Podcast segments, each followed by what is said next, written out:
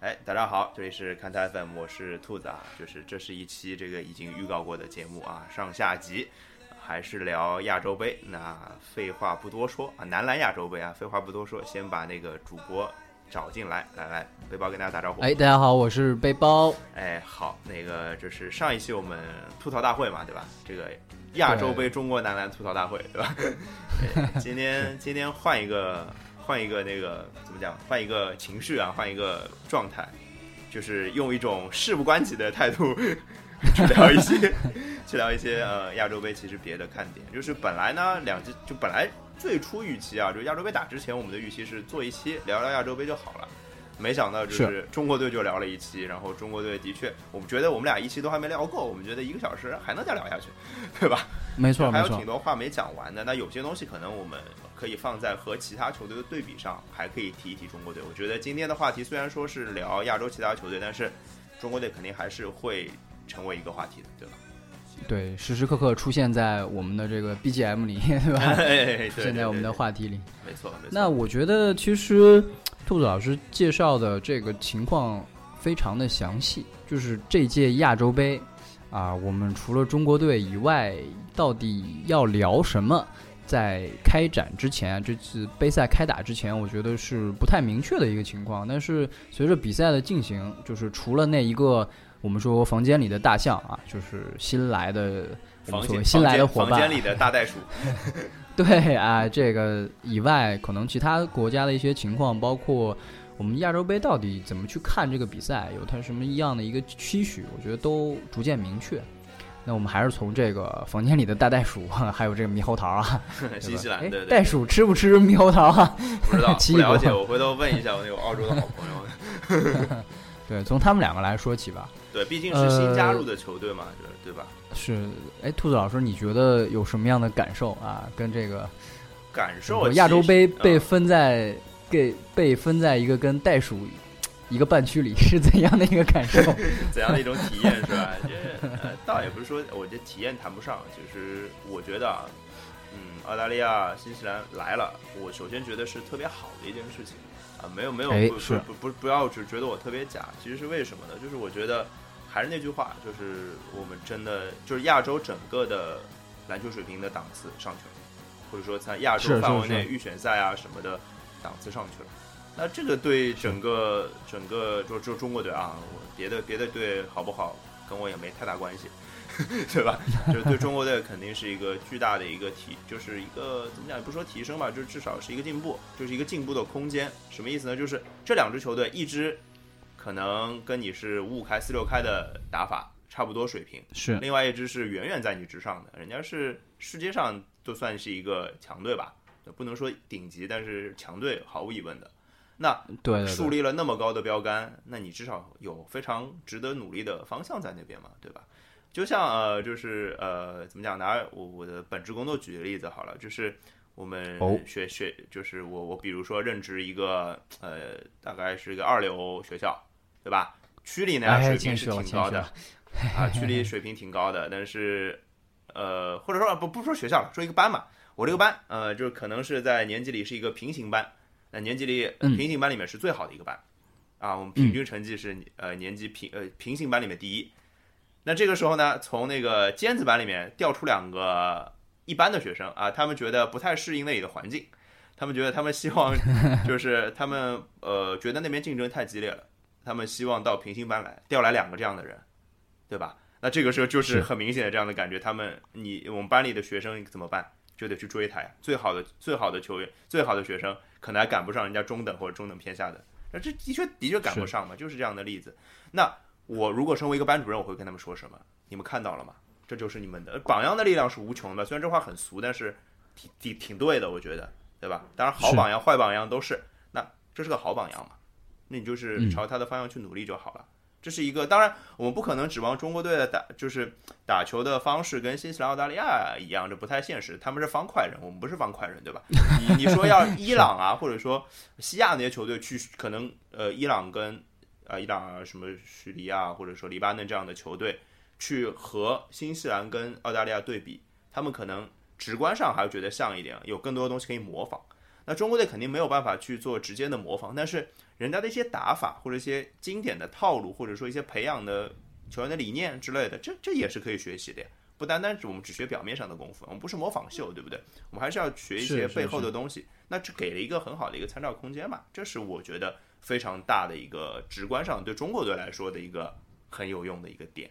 我不知道背包还会想一些别的什么点啊？那首先我的观点跟兔子老师是完全一致啊，就是这绝对是好事情啊，这个双手双脚。对吧？双手三角赞赞同，嗯嗯，有点污。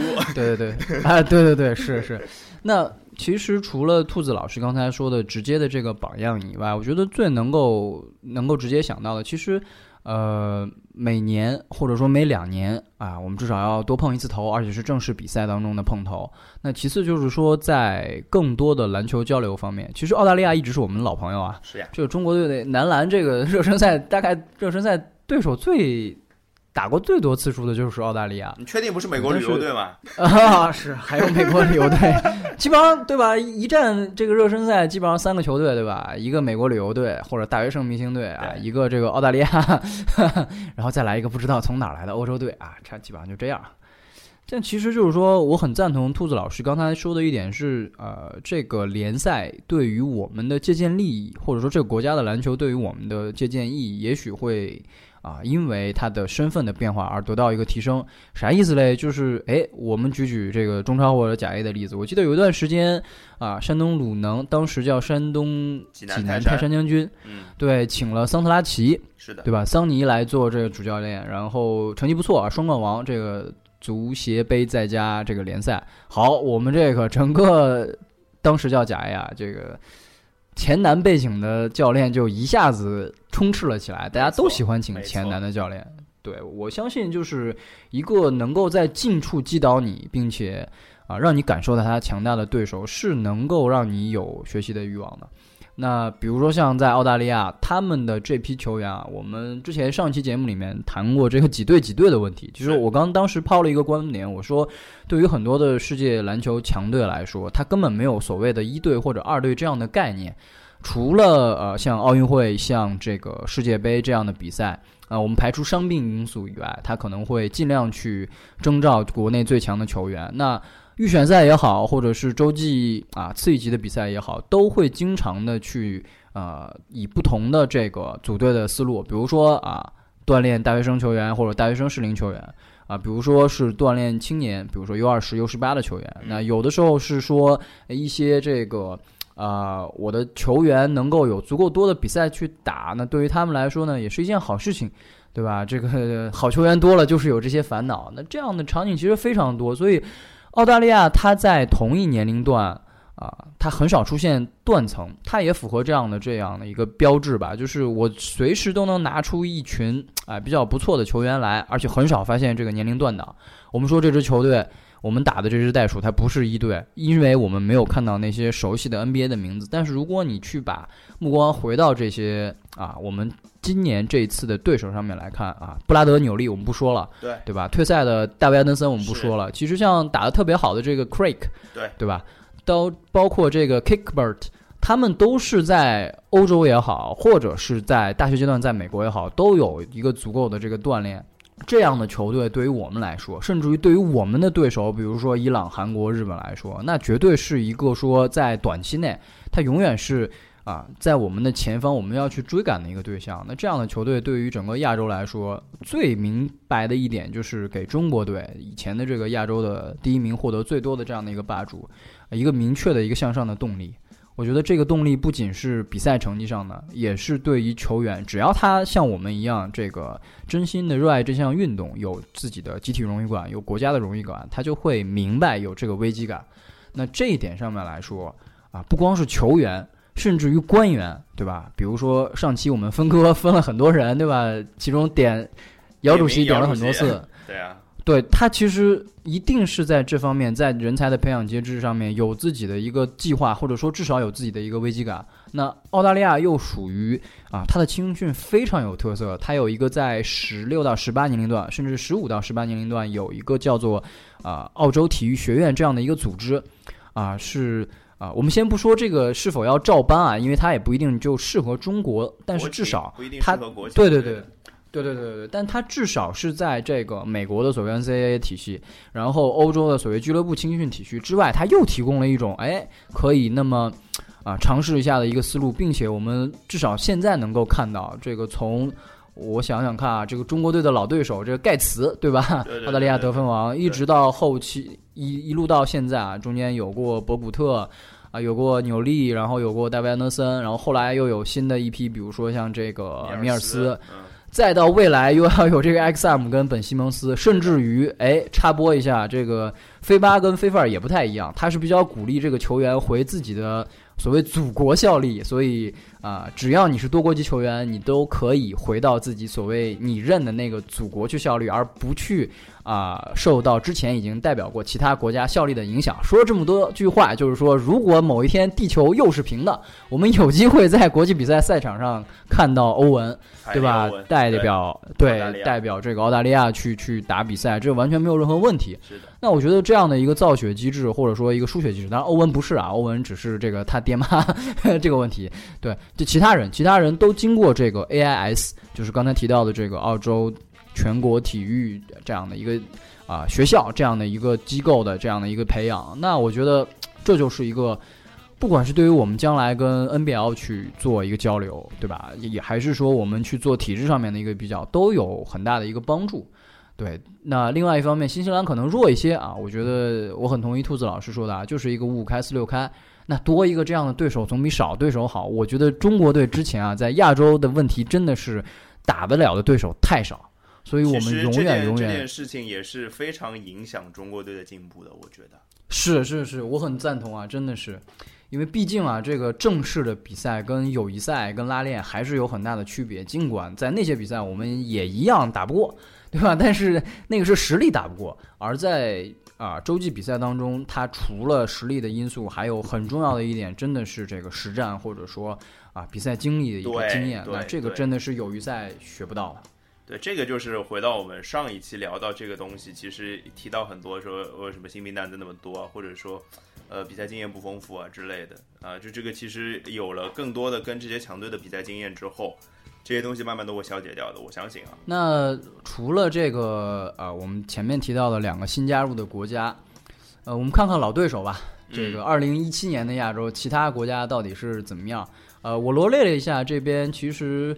啊、除了我们自己以外，像伊朗啊、韩国啊，包括黎巴嫩、菲律宾、日本这样的几支球队，是除过中国、澳大利亚跟这个新西兰，我觉得值得关注的球队啊。对，其实也就相当于把这个八强基本上都捋了一遍嘛，对吧？对对对对对，可能还有一只约旦吧，但是可对约旦能约旦确实在八旦对八旦，这个八强里面，这个嘴瓢嘴瓢，这个在八强里面表现可能我觉得稍微差一些。另外就是说，他们的年龄球队的长老化呀。对这个阿巴斯怎么还不退役呀？那阿巴 斯还在打还毕竟啊，在中国还是能挣到不错的收入的，对吧？当然要是打下去是喽，而且保持 CBA 对他保持状态也是非常有帮助的。所以从另外一国家个方面队基本上验证了，这 CBA 的比赛还是非常，就是联赛强度啊，或者说联赛质量还是非常高的呀，对吧？没错没错，这个 CBA 联赛培养了一批我们的对手啊，这个，对我们我们跳过这个叙利亚的马丹利不说，我们从黎巴嫩开始说起。那老朋友哈迪布，厉害、啊，哈迪布，啊对这个三十八岁的老将拿三十八分啊，这个服啊！其实也不奇怪。对对对，因为已经三十七岁拿过五十来分了在 CBA，所以，但是我们发现啊，就是其实哈迪布在亚洲不光是对我们管用，对哪支球队他都挺管用。对啊，我觉得其实我我老是把那个哈迪布跟马丹利两个人放在一起比啊，就是真的呃，我不知道不能算越老越妖吧，就是他们其实年轻的时候也非常非常的厉害，但是他他们年纪大了之后，就是有一种炉火纯青的感觉，就是。呃，得分啊，就是当然，当然绝绝大部分体现在得分层面，因为他们都是对对对进攻进攻击手嘛，对吧？呃，他们在这方面就是呃技巧越来越纯熟啊。有些时候，你像马丹马丹利那场比赛在打中国队的时候啊，其实呃几乎就差一点被他一个人干死了，对吧？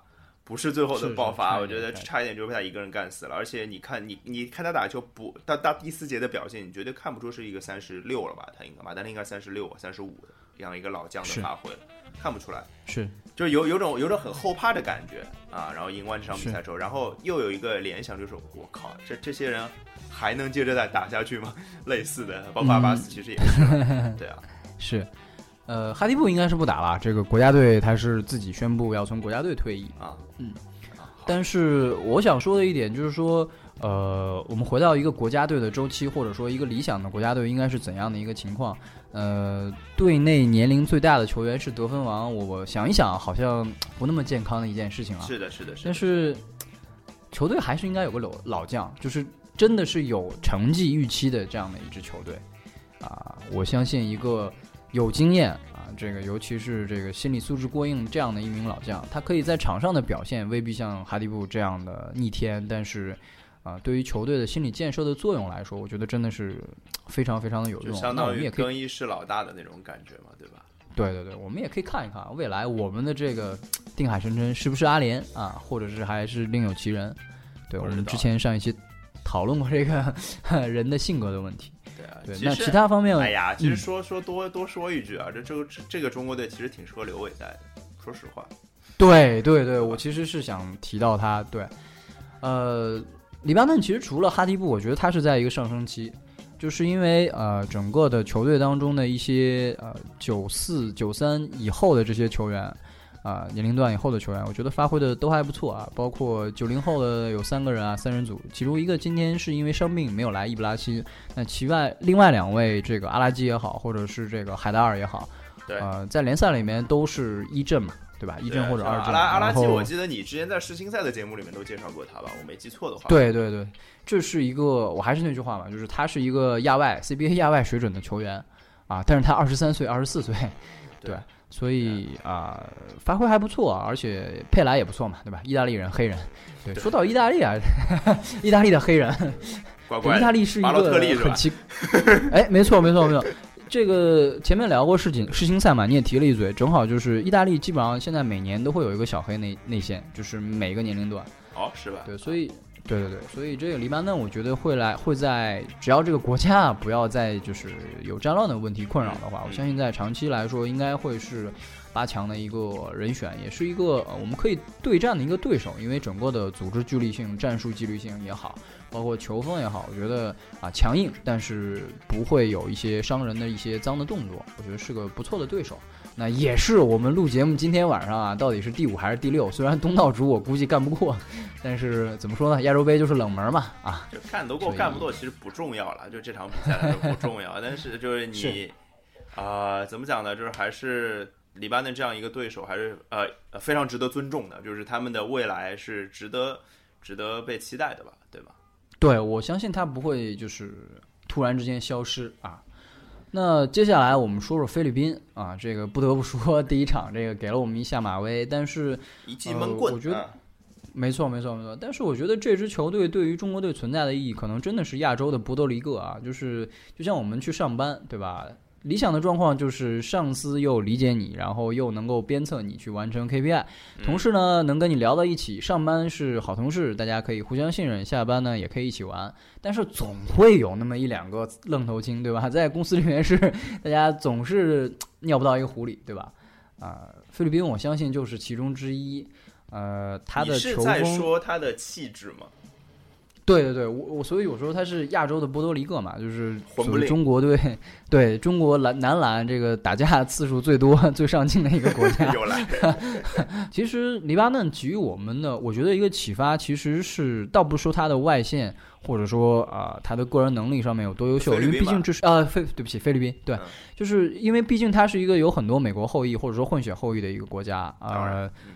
菲律宾的国球真的是篮球，它的氛围确实跟我们不一样，也不能去比。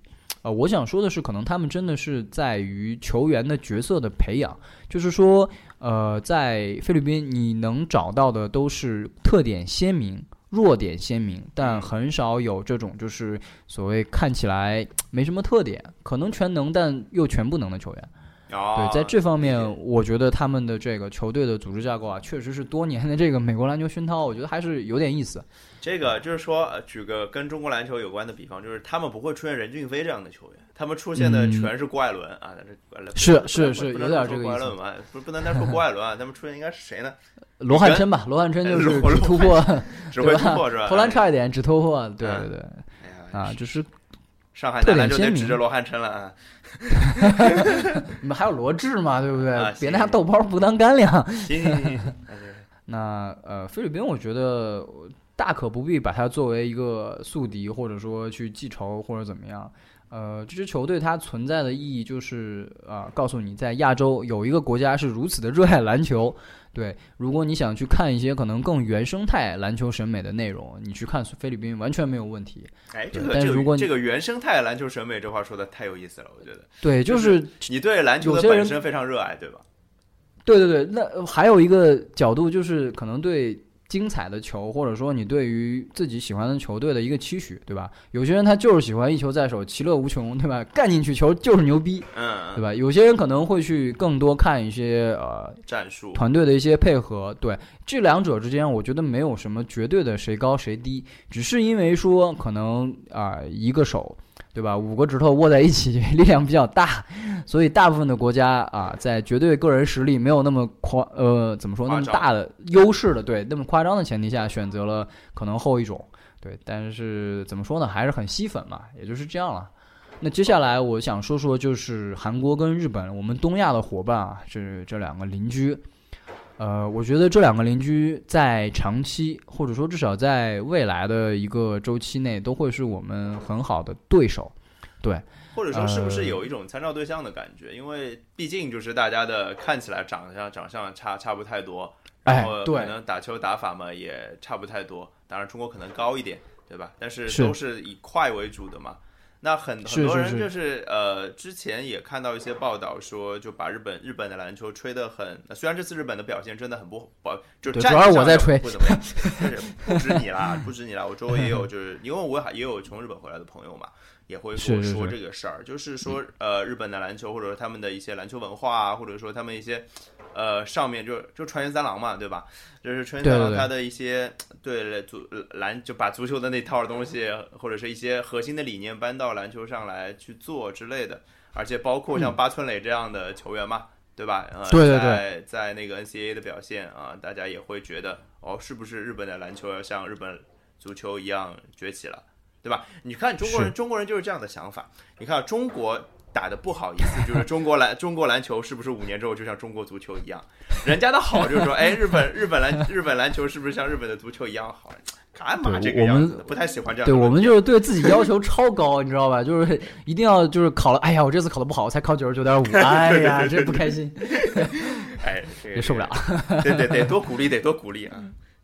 是，就是，其实这两个国家我很同意啊，就是作为一个参照的存在，因为实际上在国际比赛当中，我们基本不可能遇得到啊，除非是像 U 十九这样的比赛，我们两支球队都被淘汰以后打打这个排位赛，可能遇得到。是 正常的情况下是遇不到的，呃，所以嗯，怎么说呢？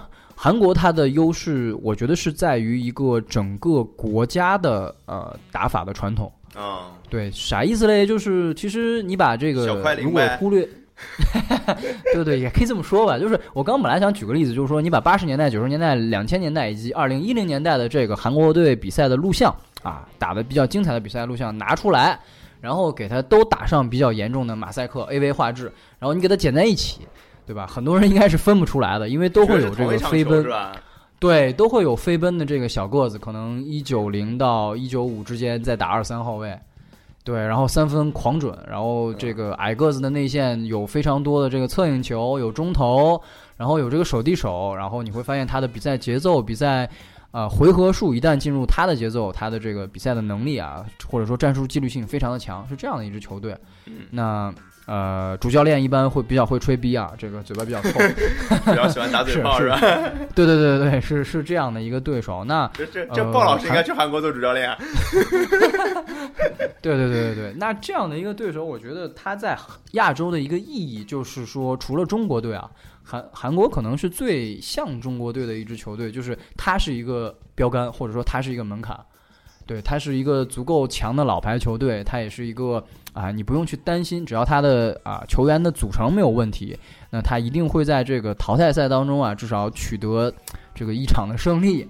然后至于到底是遇到谁，那他能够打出自己的风格与否，那可能会有球风相克的问题。但是，嗯，我们可以把韩国作为另外一个参照，对吧？可能是比中国弱个百分之八十或者百分之七十。一方面可以在亚洲做参考，那另外一方面，如果韩国有幸能够打到国际国际比赛内，那也可以看看他们的成绩。那这一点上，我觉得就是一个比较稳定的一个对象。那日本呢，我觉得。呃，怎么说呢？当刚才兔子老师把我想说的很多内容都说掉了，它是一个看未来或者说看改革的一个球队。呃，日本的球风其实一直没什么太大的变化，它的战术纪律性真的非常非常强，体现在这个虐菜非常狠啊！只要你在日本是绝对不会。女女篮非常狠啊！是是是，当然没错没错，女篮更容易出成绩嘛。对，而且因为就女篮队这个身，因为大家身体都没那么好嘛，对，可能战术的要求会更高嘛。对对对对对对，你这你这点我非常同意啊，就是可能还是受身体所限，尤其是单点突破的这个能力比较差，所以日本总是在领先二十分跟落后二十分都打着非常严谨、非常这个团队的。五次经手啊，二十秒或者十八秒进攻，对你永远不知道他这比分比分到底什么情况，是这样的一个不看不看比不不看比分，只看他们打的节奏，根本不知道是赢了三十八，领先落后。对对对对，他是他是这样一个民族性很强的这个球队嘛？那呃，也许对于那些变数，八八村也好，这个渡边也好，呃，我希望我们能够从日本身上能够看到的一个状态。啊，是说我们能够去了解这样的一支可能更靠集体的一支球队，能够极限在哪里？对，因为呃，所谓的战术也好，个人技术也好，都建立在对抗的基础之上。所以啊，当我们去羡慕或者是妄自菲薄的时候，其实真的可以以日本为参照去回头看一看。对，这两个对手都属于我们这个稍微后面一点啊，但是因为离得很近，或者说有天然的相似的原因，所以可以做参考。那最后要说伊朗，对伊朗这个队啊，其实有点好说的嘛，对吧？首先，这个伊朗要说，就是说要说哈达迪，今年这个三十二岁的大帝，现在还是在 CBA 打球。对啊，然后他在国家队也好，在 CBA 也好，基本上都是养生篮球的一个风格，对吧？嗯，作为一个大中锋，他又是那种嗯，进攻跟传统中锋技术特点不太一样。对吧？侧影跟这个中投是比较有特色，同时最强是强在防守这样的一个角色的所在，所以呃有哈达迪在，我觉得呃伊朗的成绩就不会差到哪里去。对啊，对啊，这是一个是这样的，这是一个下限嘛？哈达迪保证了伊朗的下限。对，是一张底牌。那其他的球员，这支伊朗队的年龄结构，我觉得是最出色的球队之一啊，不像我们过于年轻，或者说啊。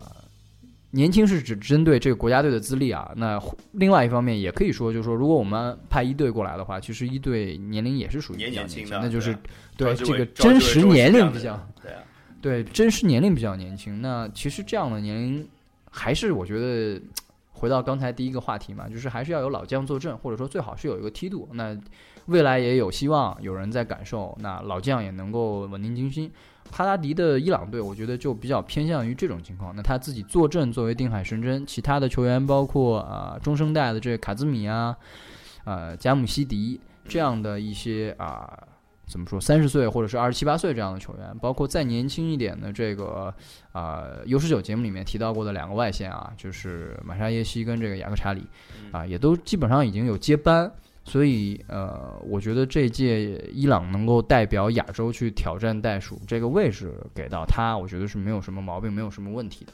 嗯，所以总体来说，我觉得，呃，有一个命题啊，就说，呃，等到二零一零年的亚洲杯结束之后，我们如果抛开澳大利亚跟猕猴桃啊，这个新西兰，对，就是其他的这些球队，他们到底变好了还是变坏了？嗯，我觉得还是。啊，针对我们自己的这个派出的球队来说，得到的锻炼应该是足够的。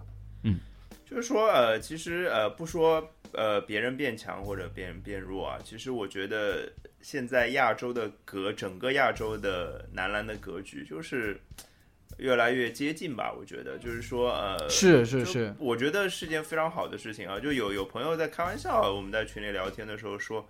哎呀，现在的好事儿就是比赛看起来越来越精彩了。就以前哎可能大家脑子里的印象都是呃中国队砍瓜切菜嘛，就打个弱队肯定砍瓜切菜赢个五十分。现在这样的比赛其实其实不太容易出现，当然跟中国队今年用的这个二队还是二点五队有关系啊。对对，对吧？实力问题。呃，实力问题就是，但是事实上的确越来越接近了。就是说，没呃，错没错。比如说能打到呃四强的球队，可能刚刚隶属的八强里面，绝大部分球队都是有四强实力的。就或者说呃，就是任何一个人吧，除了澳大利亚可能呃，就是鹤立鸡群吧，相当于。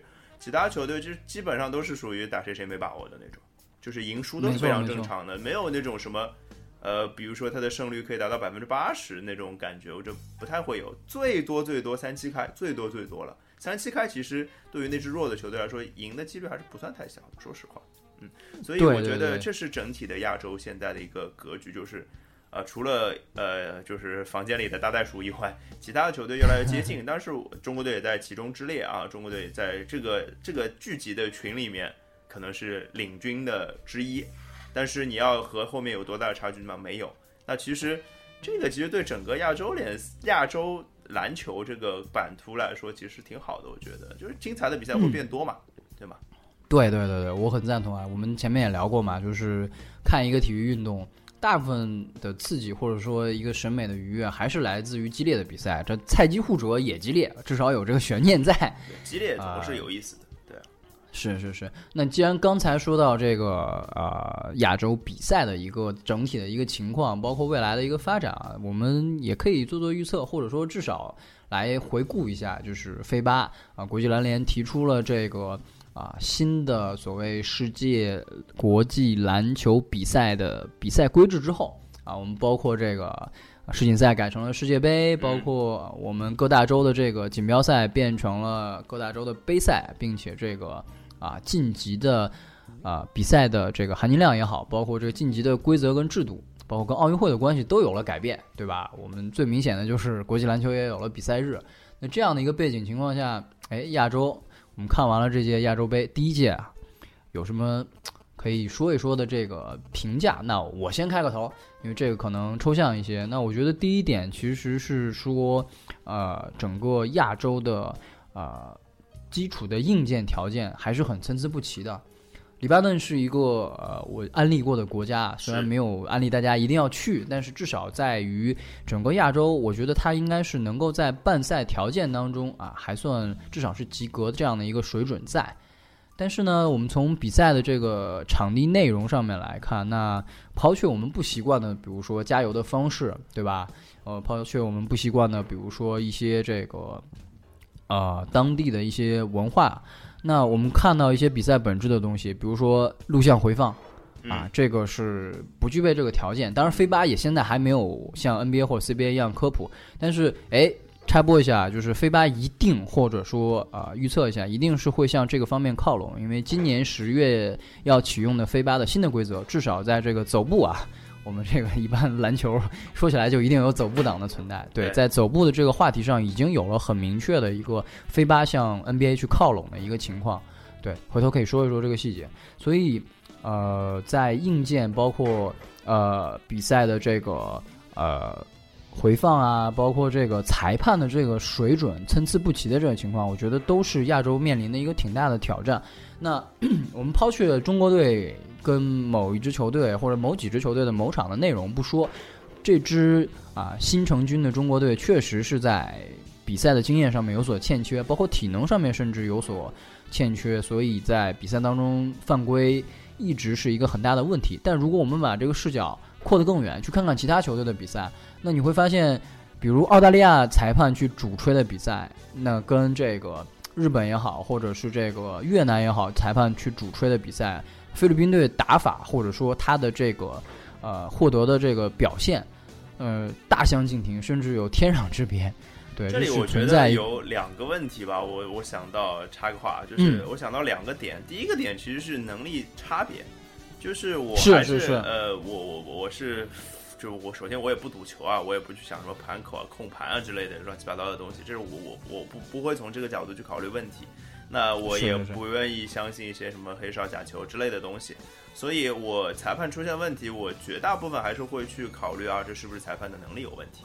这是我考虑问题的方式啊，不一定绝不一定绝对是对的，的确有可能有假球的存在，我不我没错没错我，不愿意相信，也不愿意去调查这件事情，否则这个就抹杀了我对没边了体育体育本身的，可能对我自己不开心。我这干嘛？我看的球，我看个球嘛，我要看的是精彩的比赛嘛，对吧？我要享受比赛本身的乐趣啊，这是我自己。那所以我会把它归叫归结为这是能力上的问题。那能力上的问题其实就是，呃呃，像澳大利亚呃，或者说呃别别的国家，澳大利亚、新西兰、中中国或者呃日本、韩国之类的，伊朗嗯这样的国家，他们本身的篮球水平是高的。那么随之而来的就是他们联赛水平高，联赛水平高，自然而然意味着裁判的水平也是一样的，就是。这个用数学的语言，这这是正比例上升的，对吗？单调递增是吧？就是 就是就是呃，就是会呃这样上升的，或者说一样的，在同一个就是每个国家同一个 level 的，就比如每个国家最好的裁判挑出来，那当然澳大利亚的裁判呃可能要比呃什么什么菲呃不是说菲律宾，菲律宾有点过分啊，比如说越南的裁判。或者说更呃类似的，或者说别的国家的裁判要出色一些的，对吧？那这是一个就是亚洲大版图当中的个体的差异，这是一个能力上的差别。另外一个角度是我想说的是，就是风格的问题。就是我我拿足球举例子啊，就是说可能意甲的裁判跟英超的裁判，我们不能说哪个地方的裁判更好更差，呃不不不不，可能都差不多在，可能他们最好裁判同时都会出现在世界杯的赛场上。但是你看有些有些球在英超就会吹吹呃，可能只吹一个普通犯规，但是在意甲可能就是个红牌动作，这是很有可能出现的一模一样的动作，就是每个地方的他们裁判的尺度是不一样的。那融没错融合到呃一个大的比赛当中，那每个人都带着自己的联赛的属性和烙印，那么吹出来的比赛可能尺度就是不一样的。这个其实没有能力之分，这只是风格的问题。那怎么在这个亚亚亚洲杯这件事情上统一，这其实也是一个问题吧？我想。是是是，我很同意啊，就是风格跟尺度吧，这是一个决定比赛内容差异一个挺大的一个因素。球队有风格，裁判也有自己的风格。那呃，最后一点，我觉得想说就是关于这个啊，飞巴改革之后亚洲杯的一个观感吧，在嗯总体的宏观的一个层面上，我觉得可能各队之间的这个交流啊，可能啊会是未来的一个亮点，因为。呃，精彩的杯赛也好，或者说精彩的这个比赛也好，它一定要有所谓的宿敌情绪在里面。嗯所以其实呃，像我们跟菲律宾的第一场球也好，我觉得就是一个很好的新闻点，也有所在啊，飞吧也好，或者是这个亚兰联的这个媒体的通稿上面有出现，就是关于罗密欧当时说，哎呀，我这个一直攒着要赢回来，对吧？对我憋坏了，我两年两年之前输了，就是等着今年怎样怎样怎样。对对对，其实我是蛮希望这样的内容会越多越好，因为呃，倒不是说有什么受虐心态啊，我相信下次遇到我们就会是赢的那一方，而是说呃，体育作为一个文化娱乐或者说一个泛的文化娱乐的一个概念，那我相信更好的对手一定是彼此之间互相了解啊，所谓 frenemy。对吧？Frenemy，我们可以类比欧洲嘛？这个西班牙跟法国也是怨念了很多年，对吧，对啊，对啊。欧锦赛上面，对，只有伟大的对手，对对对，伟大的对手才会铸就伟大的比赛。这个包括去那个一五年跟伊朗的这个比赛，也是因为啊之前有过那么多的这个故事，所以才能够啊在一五年的这个最终的夺冠之后显得那么的弥足珍贵，让大家觉得啊这是经典的比赛啊，经典的比赛一定是要有足够的周边的故事。那这方面，我觉得可能亚洲杯也好，或者新来的这个袋鼠跟新西兰啊，这个澳大利亚跟新西兰也好，应该也是会朝着这方面去慢慢的去做努力。这个应该是一个隐性的一个啊，你说媒体也好，或者是你说就是各国的这些参与报道的这些工作人员也好，他们的分内的事情，那也是一个不可或缺。嗯对，我觉得这个点太太好了，就是我们希望有更好的故事嘛，对吧？我们希望看到更好的，就是在呃，无论是从呃，我们也不希望以后看到呃，除了比赛本身的新闻，就是什么打架了之类的，对吧？我们我们我们还是非常希望看到一些，就是呃，像罗密欧那个故事真的很好啊，就是这是一个。就是复仇这样的类似的这样的一个故事，就是很有那种大片的范儿嘛，对吧？没错没错，包括这个有个小花絮啊，就是这个是我个人的主纯粹主观臆断，可能在黎巴嫩的这些华人，因为这个太阳比较好，所以晒得比较黑啊。就是有几场球，我的直觉都是因为中国队先比赛，菲律宾队后比赛，嗯，有很多球迷的脸，我感觉是更偏向东南亚一些。那前一场球我我看到他是在为中国加油，但是嗯后一场球他就在为菲律宾加油，因为我们知道黎巴嫩的菲律宾人特别多嘛。哦，所以我在想，其实，哎，对吧？也许某些球迷他已经就是完成了某一种，就是哎，我已经超过了我对国籍、对我这个球迷身份的第一归属。那我至少会因为某些打得好的球员也好，或者打得好的球队也好，我会为其他的球队也会去加油。就相当于就是变成一种赢球迷的感觉嘛，对吧？对，就是首推跟二推，对吧？这个又变成了四八系的这个语言，反正就是你第一喜欢谁，第二喜欢谁，我觉得这个都是啊有点意思哈。好，对啊，那那最后一个话题吧，啊，我们聊聊这个未来的亚洲比赛我们怎么打。未来最近的一个比赛就是红队的这个世界杯比赛日啊，我啊，们又是跟赛是吧？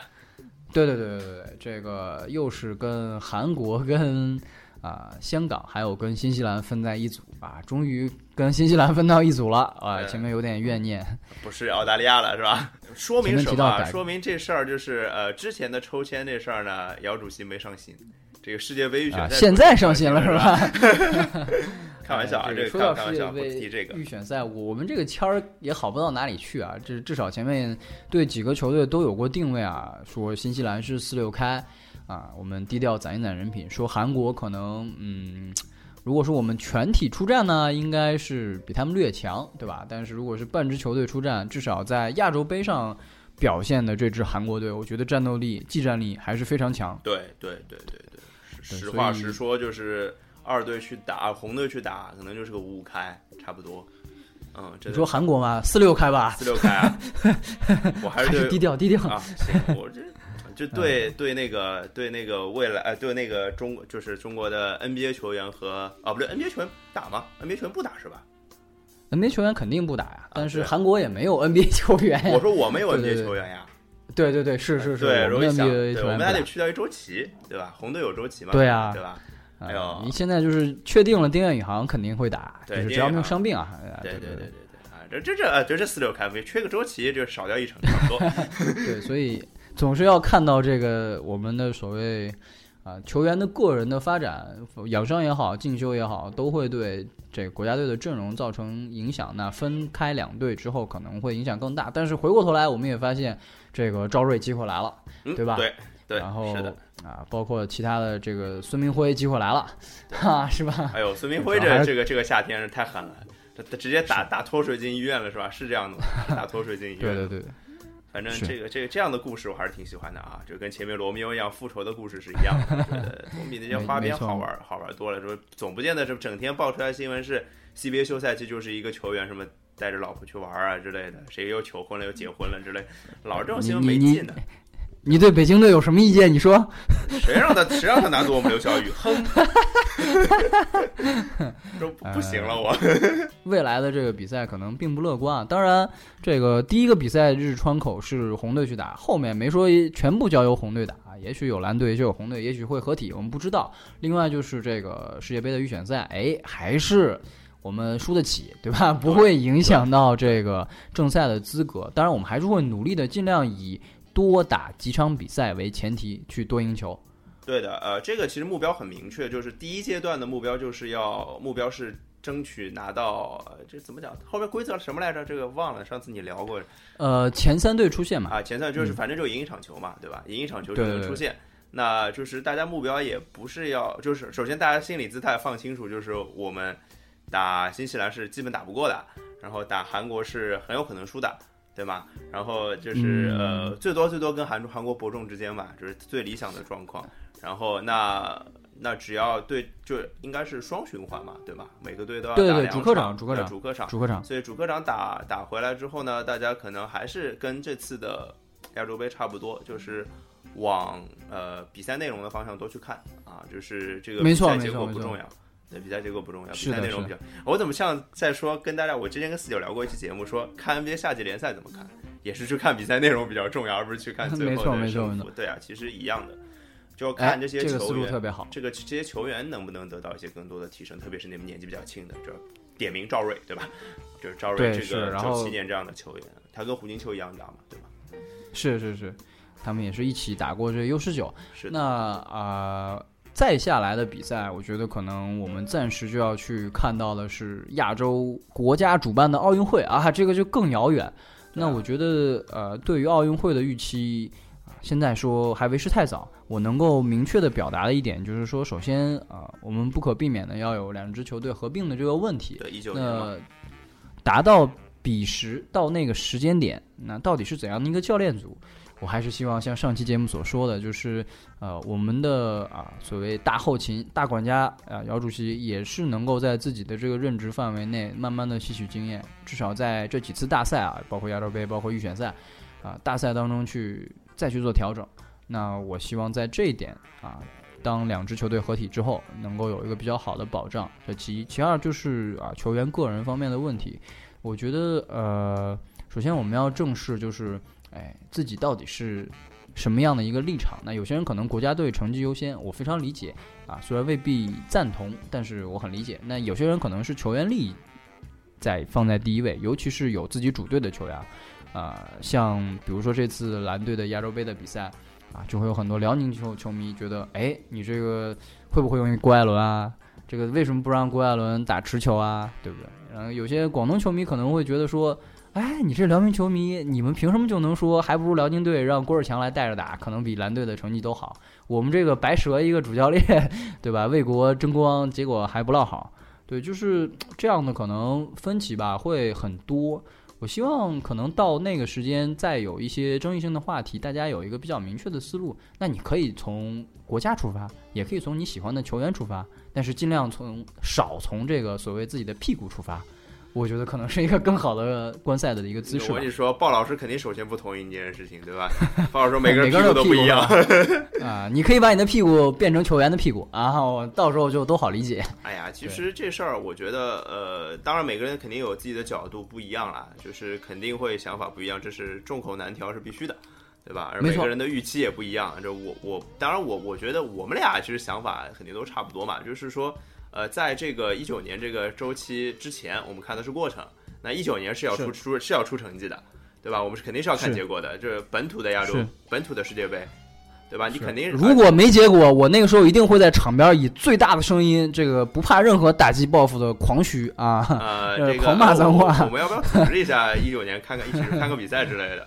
真的，啊啊我觉得我估摸着二零一九年看的 FM 应该还在。我觉得啊，这给自己，反正我我 flag 也立过了，要做多少 期。你你不能这样，你万你应该说万一火了呢，对吧？哎大家都提前退休了呢。哎，也对啊。那这我会出于热爱接着做下去的，好吗？好，对我出于我们呃对听众的负责，我会接着做下去的，对吧？哎呀，我是这样这样觉得，就是呃呃，对未来这个其实呃未未知的可能性实在太多了，就是但是我觉得提提一些脑洞吧，就好玩一点的想法，就希望比如说二零一九年世界杯在打的时候啊，我觉得中国希望有多几个 NBA 球员。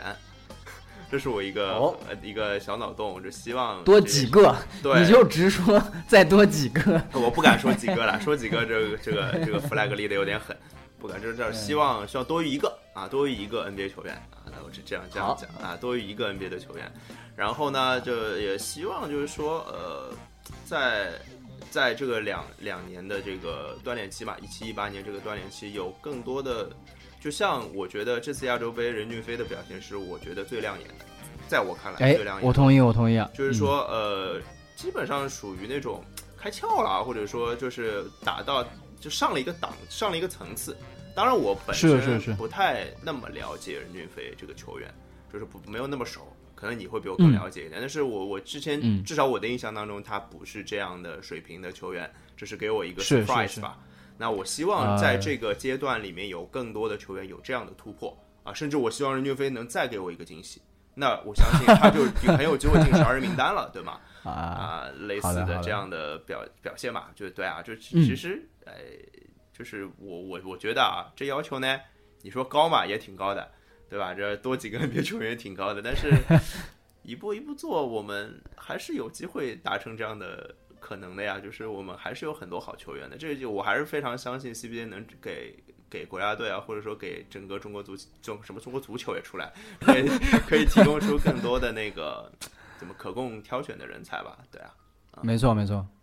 然后你你比如说我说了 NBA 嘛，或者说我说了一个期待更好的，我也立一立 flag 对吧？对你比如说你提两个球员出来吧，我希望你对谁的期待？未来最期待，比如说，首先还是胡金秋嘛，因为这里面牵扯到一个就是阿联的老去，对，这是一个没法回避的一个事实。那呃，大邱作为一个我觉得比赛气势还不错，并且呃成长的轨迹来说，算是一个小天才这样的一个球员的存在。嗯，我觉得他的存在的一个价值就是让我们能够对未来保有一个希望。是的。呃，当然，我希望有更多像他一样优秀的球员会出现。我相信未来也一定会有。嗯。啊，那他就是一个勤勤恳恳，然后从 CBA 联赛、CBA 的青年队，甚至啊，他加入青年队的时间都很晚，就是一个从中国本土培养体系当中走出来的一个这样的球员。